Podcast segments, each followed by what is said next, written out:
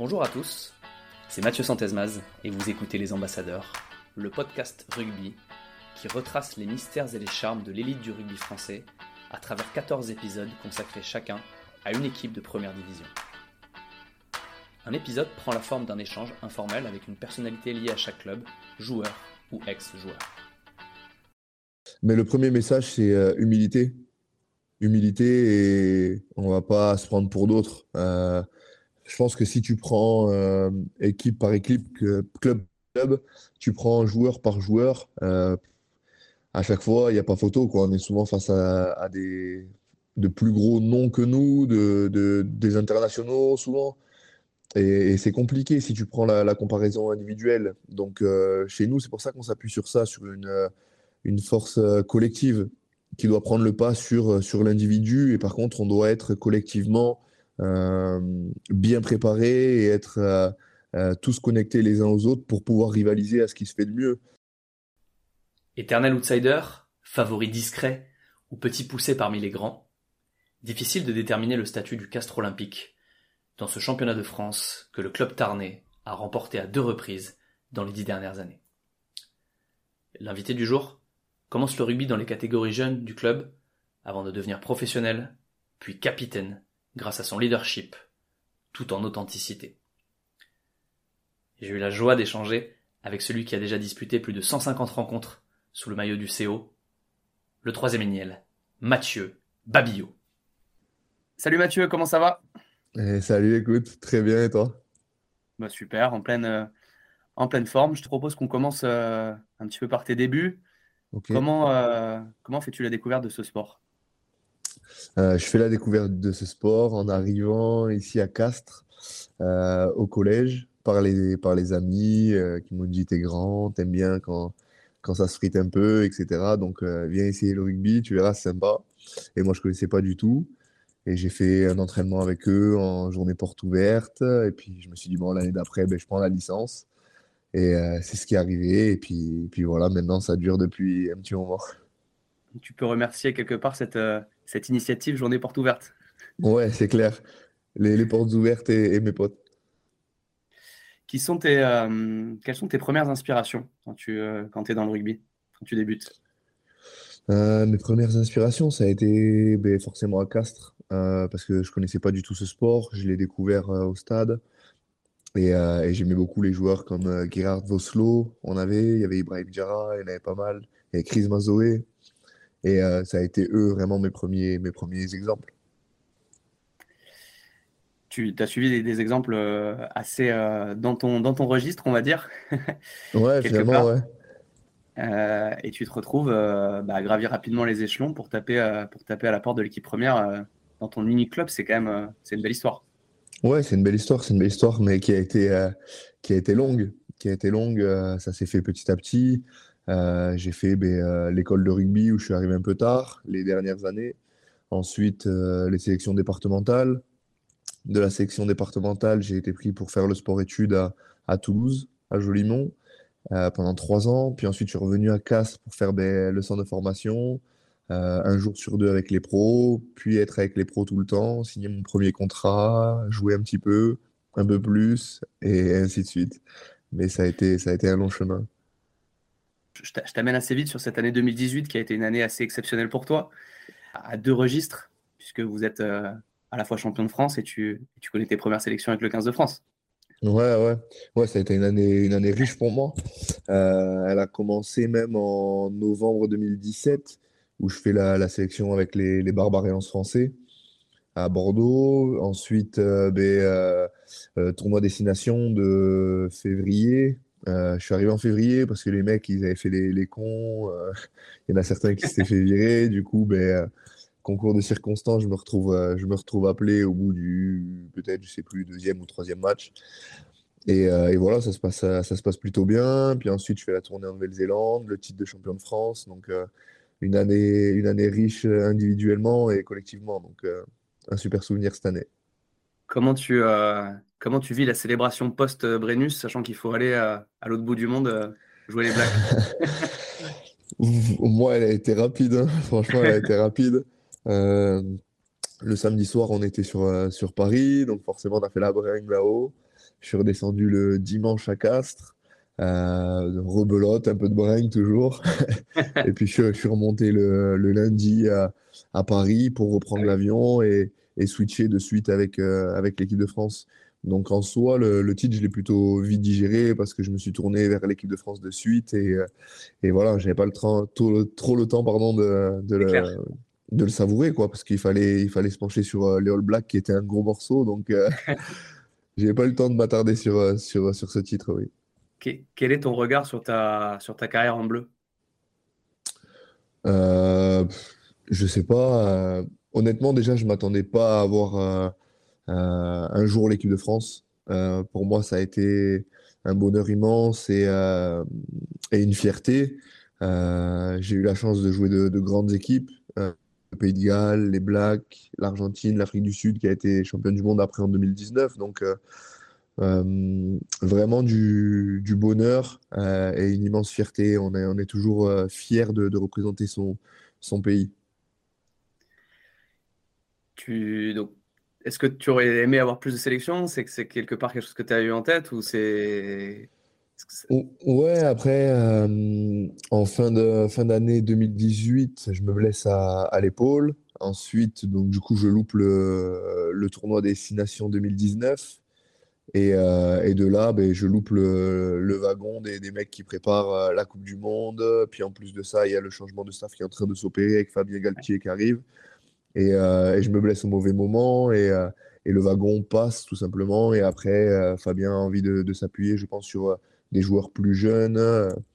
C'est le message qui a été passé. Donc après, je le, comprends et je le conçois totalement. À partir du moment où, on est honnête et on te dit on compte sur plus jeunes, etc ok, pas de souci. Et si besoin, on reste toujours à dispo. Mais, mais voilà, on est prêt. Bien sûr que l'équipe de France fait, fait toujours rêver quand tu es joueur de rugby de, haut niveau et qu'en plus tu vois que euh, ben, il y a euh, une émulsion derrière cette équipe et que c'est en train de prendre.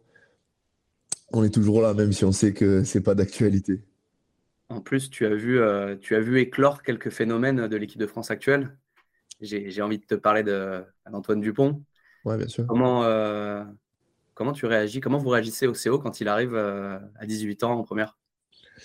Quand il arrive, on le voit. Enfin, quand tu es joueur de rugby, tu le vois, tu le vois de suite. Euh, à l'entraînement, c'était déjà quelqu'un de, doué, quelqu'un de, très calme, de, sûr de lui, avec, avec une, énorme confiance.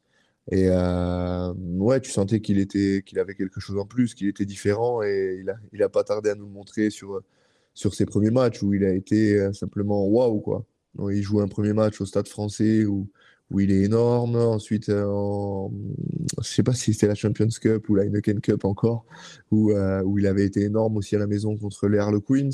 Ouais. Et, et, voilà, après c'était difficile parce que ben, il était en concurrence avec un ancien chez nous qui était très installé, qui était Rory. Et, euh, et, voilà, et puis Christophe avait, avait peut-être un peu de, de mal à, à, donner confiance peut-être aussi à un jeune joueur. Donc euh, je pense que ça a été difficile pour lui de, de pouvoir grappiller plus de temps de jeu et malheureusement pour nous parce que voilà, quand tu vois le joueur qu'il est et qu'il est devenu et qu'il deviendra peut-être encore plus, euh, chapeau et, respect. Et c'est bien pour, euh, pour lui premièrement et après c'est bien pour, euh, pour, pour son club et puis pour pour la sélection française parce que ben, on a des super têtes d'affiche dans notre championnat et, euh, et, voilà, ça met un coup de, de lumière encore sur, euh, sur le top 14. Pour vous, ça ne devait pas être évident à ce moment-là parce qu'il y avait euh, deux, deux, leaders assez différents en demi de Tu avais le vieux de la vieille et le, le petit jeune. ouais, après, Toto à ce moment-là était plus jeune, donc il parlait peut-être aussi un peu moins. On avait Rory qui était un, un leader ben, par, par le poste et puis par le, le charisme et l'aura qui peut insuffler un groupe. Et Toto était plus jeune, plus, plus discret, même si déjà c'est pas un grand bavard euh, forcément. Mais euh, ouais, non, ça a été, euh, ça a été deux, un, beau duel de neuf, on avait. J'imagine, ça devait, ça devait chicailler aux entraînements assez, assez fort. Ouais, et puis en plus, il a été repositionné déjà avec nous en, en numéro 10. Et il fait un match ici euh, où on était tous un peu surpris de le voir à, cette position, à cette position-là. Et finalement, il fait un match euh, monstrueux où il casse je ne sais plus combien de, de plaquages, euh, il fait des passes décisives. Enfin, incroyable.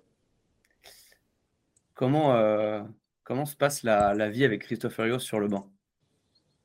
La vie avec Christophe Urios se passe, se passe très bien. On a, je pense qu'on a eu une première année où ça a été, ça a été peut-être un peu plus difficile pour lui parce qu'on a eu, on avait des, des anciens joueurs, des vieux qui étaient là depuis un certain moment, qui avaient gagné pas mal de, déjà de, de trophées avec euh, le CO et qui étaient implantés depuis, depuis un moment. Donc forcément, ben, quand tu viens les, les, bousculer un petit peu, leur changer leurs habitudes, ben, c'est pas c'est pas c'est pas facile à apprendre au début. Donc euh, il a fallu un certain temps. Et puis ensuite, d'année en année, il a il a imposé sa, sa patte et, euh, son état d'esprit avec euh, l'ensemble de son staff et ça s'est passé plutôt bien où on a réussi à se qualifier à chaque fois sur les trop quatre années, enfin, mis à part la dernière. Mais euh, ouais, non, ça a été, il nous a amené un, état d'esprit supplémentaire. voilà, à Castres, on avait déjà des valeurs et lui, il a amené cet esprit d'Olympien où voilà, jamais rien lâcher, toujours se battre, être humble. Euh, et, voilà, maintenant, c'est des valeurs et des, choses qu'on a envie de, perdurer au sein du, club et, de transmettre aux, plus jeunes. Quand tu dis euh, toujours se battre, quel est, euh, quand, quand, Castres démarre la saison, quel est l'objectif? Je ne peux pas te dire quel est, l'objectif parce que ça reste forcément au sein du, du groupe et, entre nous. Ouais, ouais je ne peux pas trop t'en dire plus. Mais, Non, mais regarde, quand tu finis euh, premier de la saison régulière, que tu es tout le temps qualifié euh, pour les phases finales, je me demande en interne, justement, quel, quel, quel, quel, est le message qui circule en interne sur l'objectif. Je trouve ça, ouais, intéressant. bien sûr. Mais le premier message, c'est euh, humilité. Humilité et on va pas se prendre pour d'autres. je pense que si tu prends équipe par équipe, club tu prends joueur par joueur. Euh, à chaque fois, il n'y a pas photo. Quoi. On est souvent face à, des de plus gros noms que nous, de, des internationaux souvent. Et, c'est compliqué si tu prends la, comparaison individuelle. Donc euh, chez nous, c'est pour ça qu'on s'appuie sur ça, sur une, force euh, collective qui doit prendre le pas sur, sur l'individu. Et par contre, on doit être collectivement bien préparé et être euh, tous connectés les uns aux autres pour pouvoir rivaliser à ce qui se fait de mieux. Parce que euh, voilà, on est, on est un petit village où on est 45 000 habitants. Euh, on a un labo derrière nous qui est, qui est Fabre. Et, heureusement qu'ils sont là parce que ben, sinon ce serait très compliqué pour nous. Quand tu, quand tu fais face à des, des grands clubs, des grandes villes avec des gros sponsors derrière, c'est compliqué. Donc voilà, il faut que chez nous, le, le collectif passe avant l'individu euh, et, c'est ce qui fait notre force, quoi. Ouais, vous vous servez de ça quand même. Vous vous servez de, de ce côté, euh, les autres ont des armadas. Par contre, nous, voilà, il y a quand même de, l'ambition et on est sûr de notre force. Quoi. Ouais, bien sûr. Après, honnêtement, tu n'as pas le choix. Tu dois faire, euh, tu dois faire différemment. Euh, voilà, j'ai pas envie de faire, de pleurer ou quoi que ce soit, mais on n'a pas les, pas les mêmes budgets que, que, certains grands clubs. Et ça, c'est, une vérité. Enfin, c'est, pas moi qui le dis, c'est une vérité. Et, donc, si tu n'as pas le, budget et, la possibilité ben, de recruter de, superstars ou des internationaux, ben, tu dois faire différemment. Tu dois recruter euh, des mecs qui jouent un peu moins dans, dans certains clubs de top 14, des, des, des, futurs potentiels de Pro D2. Tu dois essayer de trouver le, bon équilibre. Et je pense que le club l'a plutôt bien fait jusque-là. Dans le passé, on a été capable de recruter de, super joueurs avec les Alex Tulou, Vaipulu, David Smith. On a quand même eu de, sacrés joueurs. Je ne sais pas si on se rend. Et plus à, ajouter à ça, on a eu des, très bons joueurs de Pro D2, euh, des mecs qui jouent un peu moins dans certains clubs. Et au final, ça fait un bon mélange et tu arrives à prendre et avec une culture, un état d'esprit différent.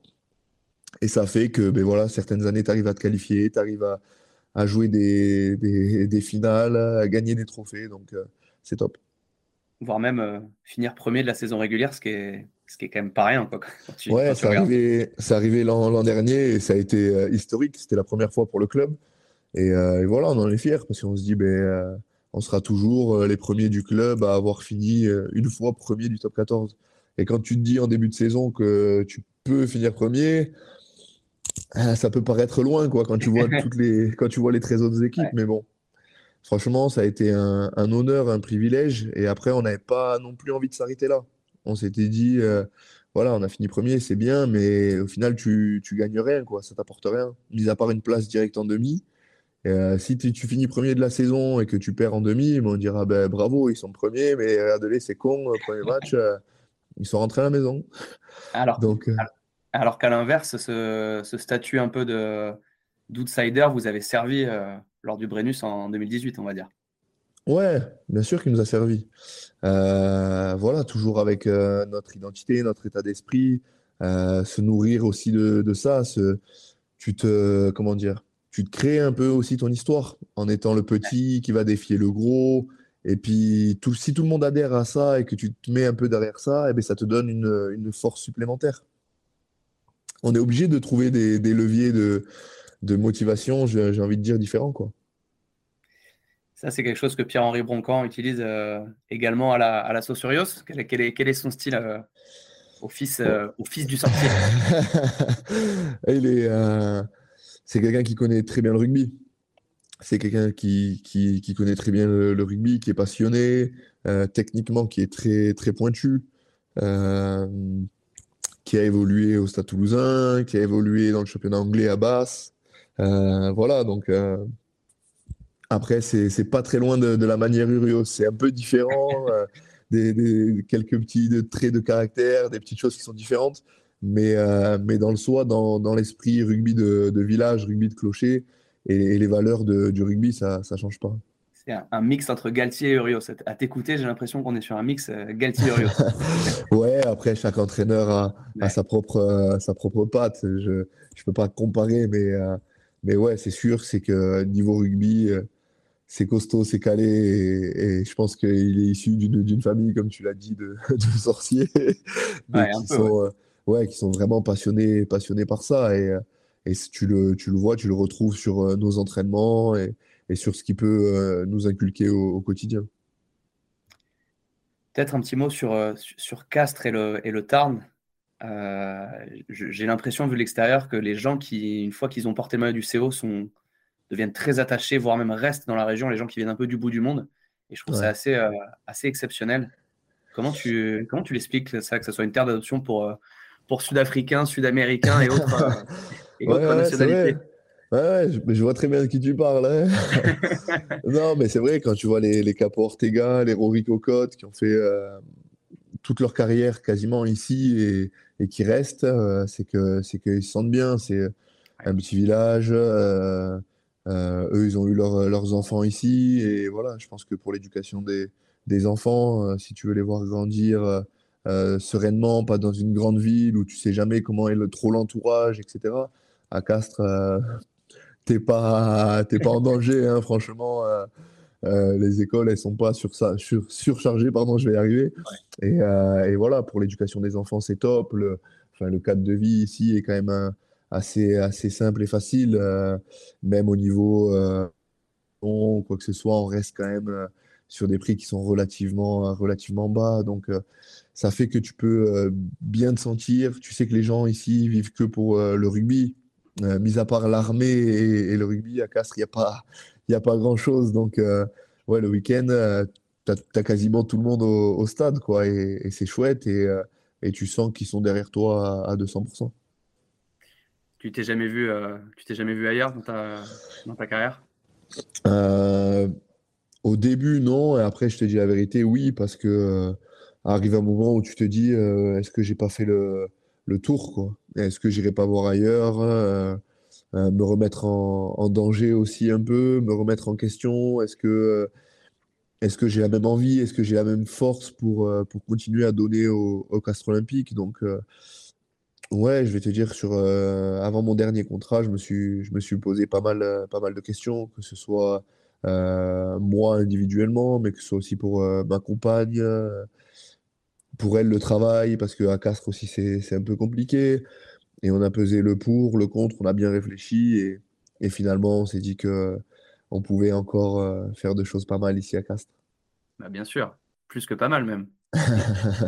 comment, tu, euh, comment tu continues à garder le cap saison après saison? Comment tu, tu gardes justement cette persévérance et, ce, et tes objectifs tout le temps, euh, tout le temps au top? Ouais, mais parce que ben, il faut se remettre, euh, il faut se remettre en cause tout simplement et se poser les, les bonnes questions. Euh, continuer à, progresser, ça s'arrête jamais. Que tu aies euh, 18 ans, que tu aies 30 ans, tu as toujours des, points faibles, des défauts et euh, tu essayes de te perfectionner, devenir meilleur de saison après saison. Et puis, tu as toujours cette soif de, gagner. Donc, si tu veux gagner, tu dois forcément à un moment donné changer des choses, essayer de, progresser. Et, c'est ce qui me plaît. Et puis, avec un rôle de capitaine, j'essaye aussi de, mais voilà, de transmettre, tu vois, ce que, ce que je t'ai dit avant, l'état d'esprit, etc., les valeurs. Et ça me pousse aussi à être euh, euh, toujours là, toujours être présent, ne pas louper d'entraînement, être euh, toujours donné, donné, donné, donné, donné. Moi, je pensais que les professionnels, ils, ne loupaient pas les entraînements. non, non, non, non, non. Franchement, franchement, j'en loupe. franchement, mais depuis le début de l'année, j'ai pas dû en louper un. Ou si j'en ai loupé un, c'est parce que j'avais des impératifs pour euh, ben, l'ouverture du top 14, l'ouverture de la Champions Cup ou quoi, mais sinon, euh, et, ou une blessure, une grave blessure, mais sinon, franchement, je, je suis toujours sur le terrain.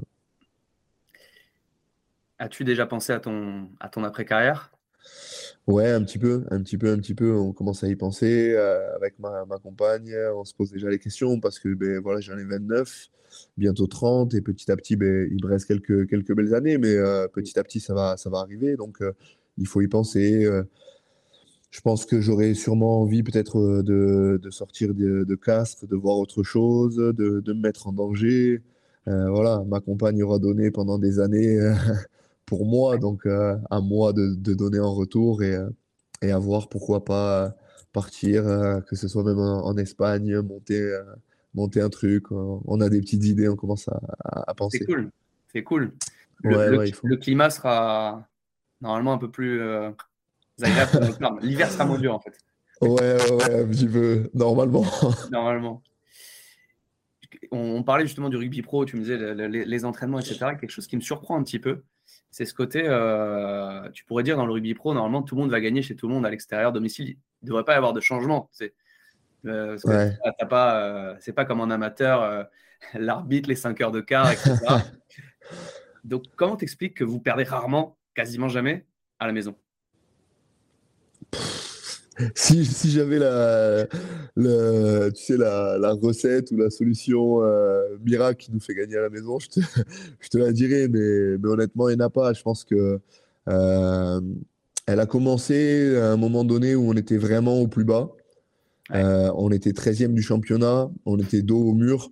Et quand tu es dos au mur, tu n'as pas le choix, tu dois, tu dois avancer. Hein. Donc, c'était important pour nous de, batailler chaque match à la maison, de, récolter un maximum de points.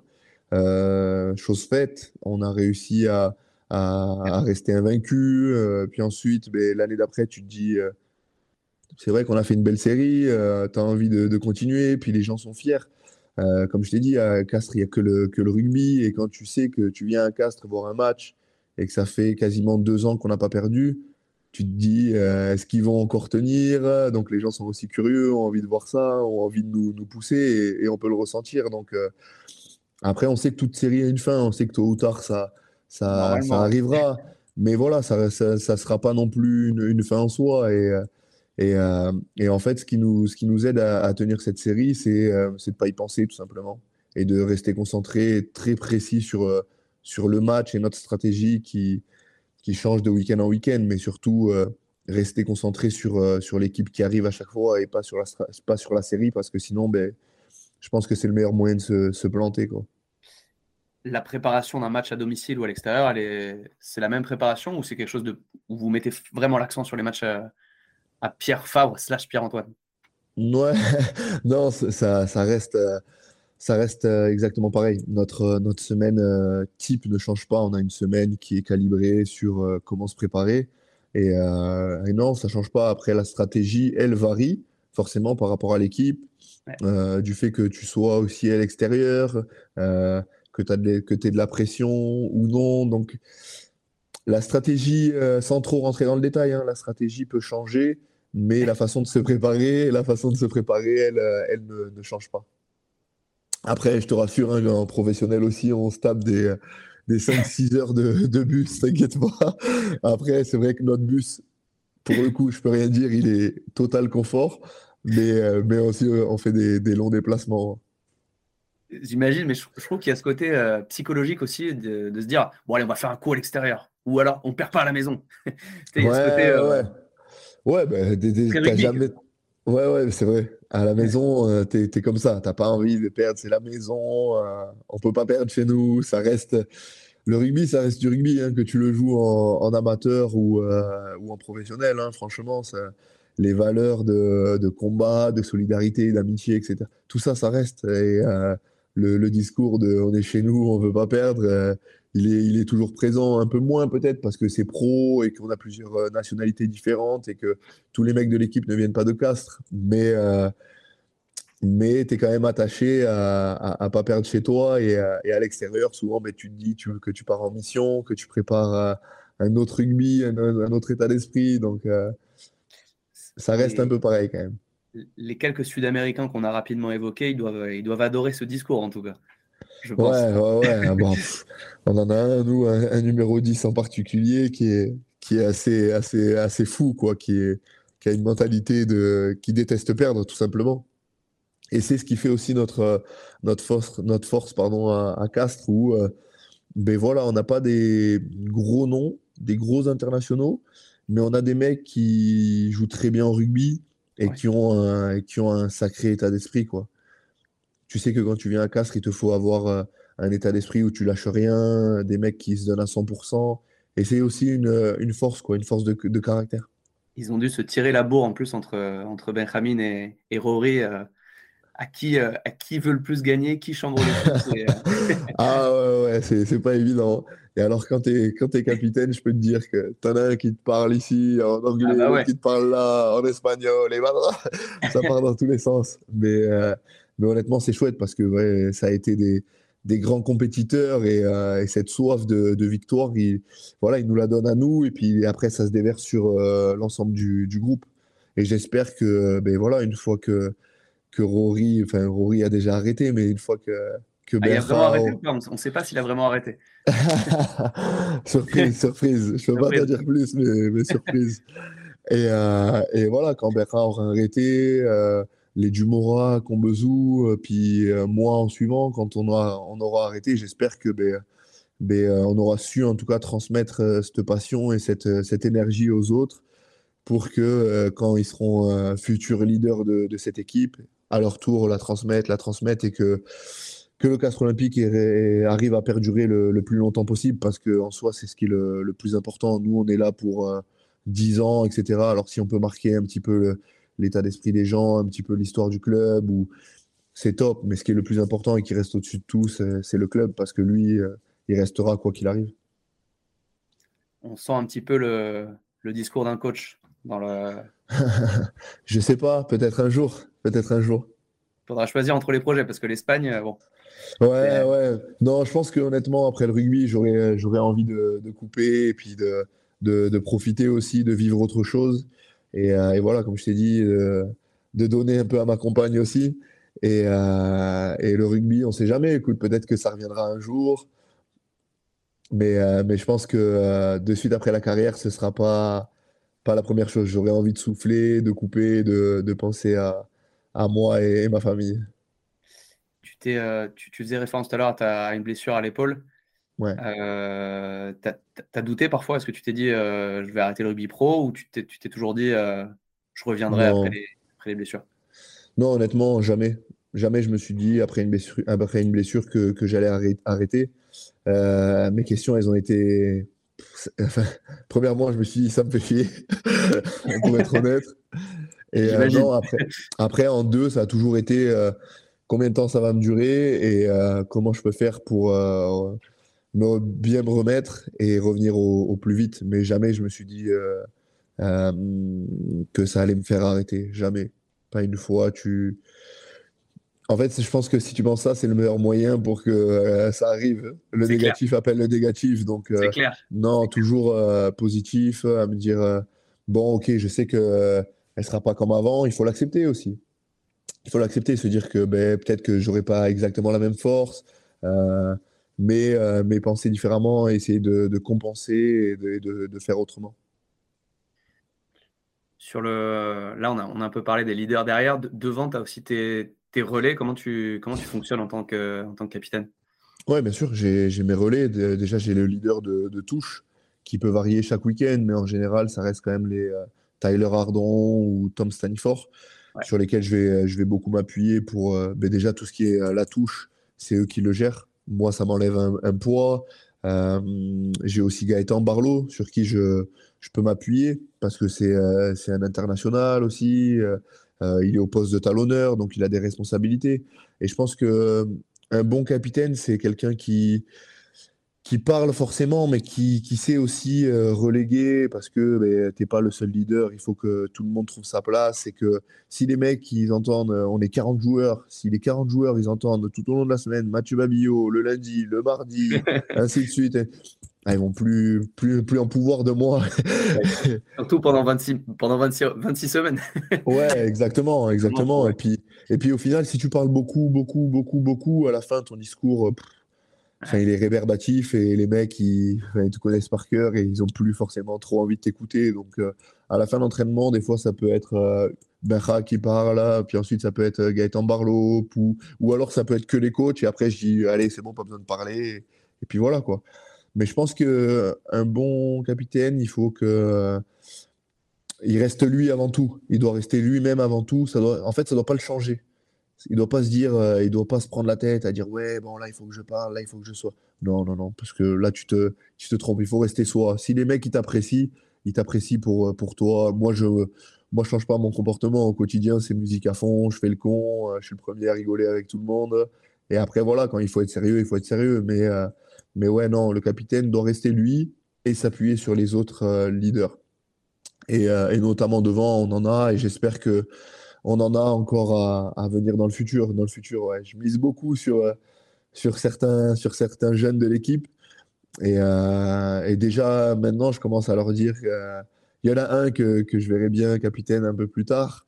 Mais je lui ai dit qu'il devait euh, prendre un peu de, plomb un peu dans, dans, le cerveau pour, pour, pour s'affirmer puis pour avoir la bonne parole au, bon moment. Mais mais il y en a un déjà que, que j'aimerais bien, moi, peut-être voir un, un jour euh, capitaine.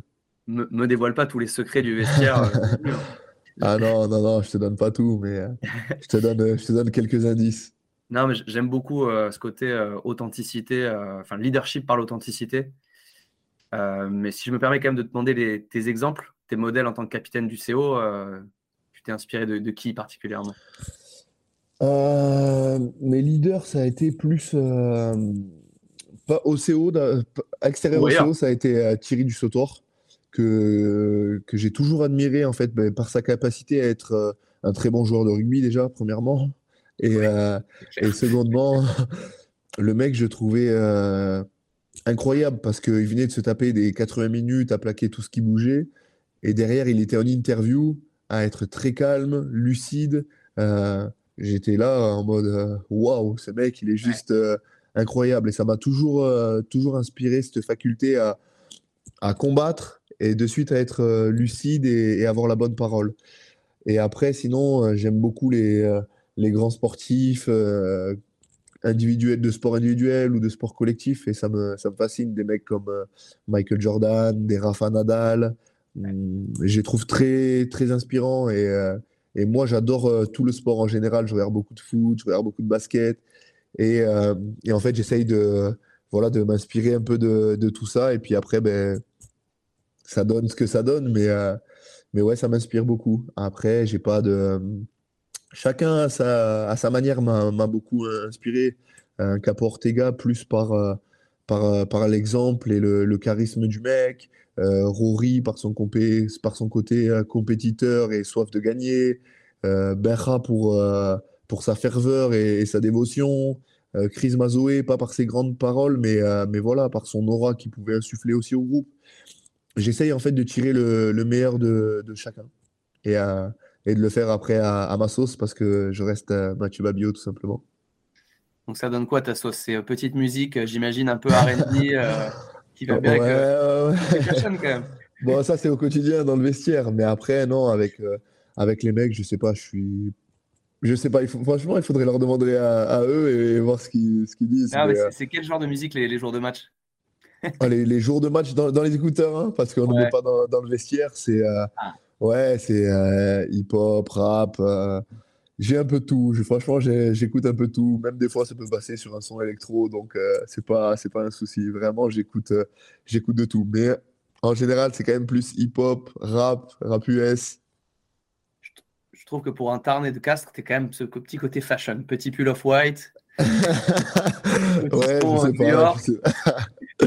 c'est vrai que j'aime bien, j'aime bien, j'aime bien m'habiller, j'aime bien. Ah, ça va avec, avec, avec l'âge aussi. J'aime bien, j'aime bien profiter. Euh, me faire plaisir. Tu arrives à trouver les boutiques qui vont bien à Castres? Comment tu, comment tu fais? Bon, on a Internet quand même, hein.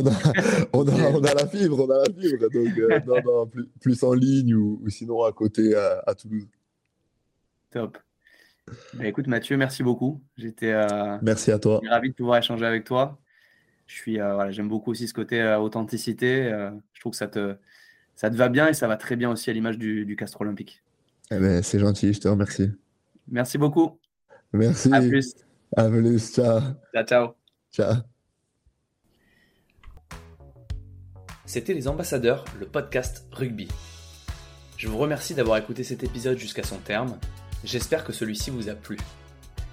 Pour me donner un coup de main, je vous invite à lui attribuer la note de 5 sur 5 sur les différentes plateformes de streaming et à me faire part de vos commentaires que je lirai avec attention et auxquels je ne manquerai pas de répondre. Merci encore et à très vite.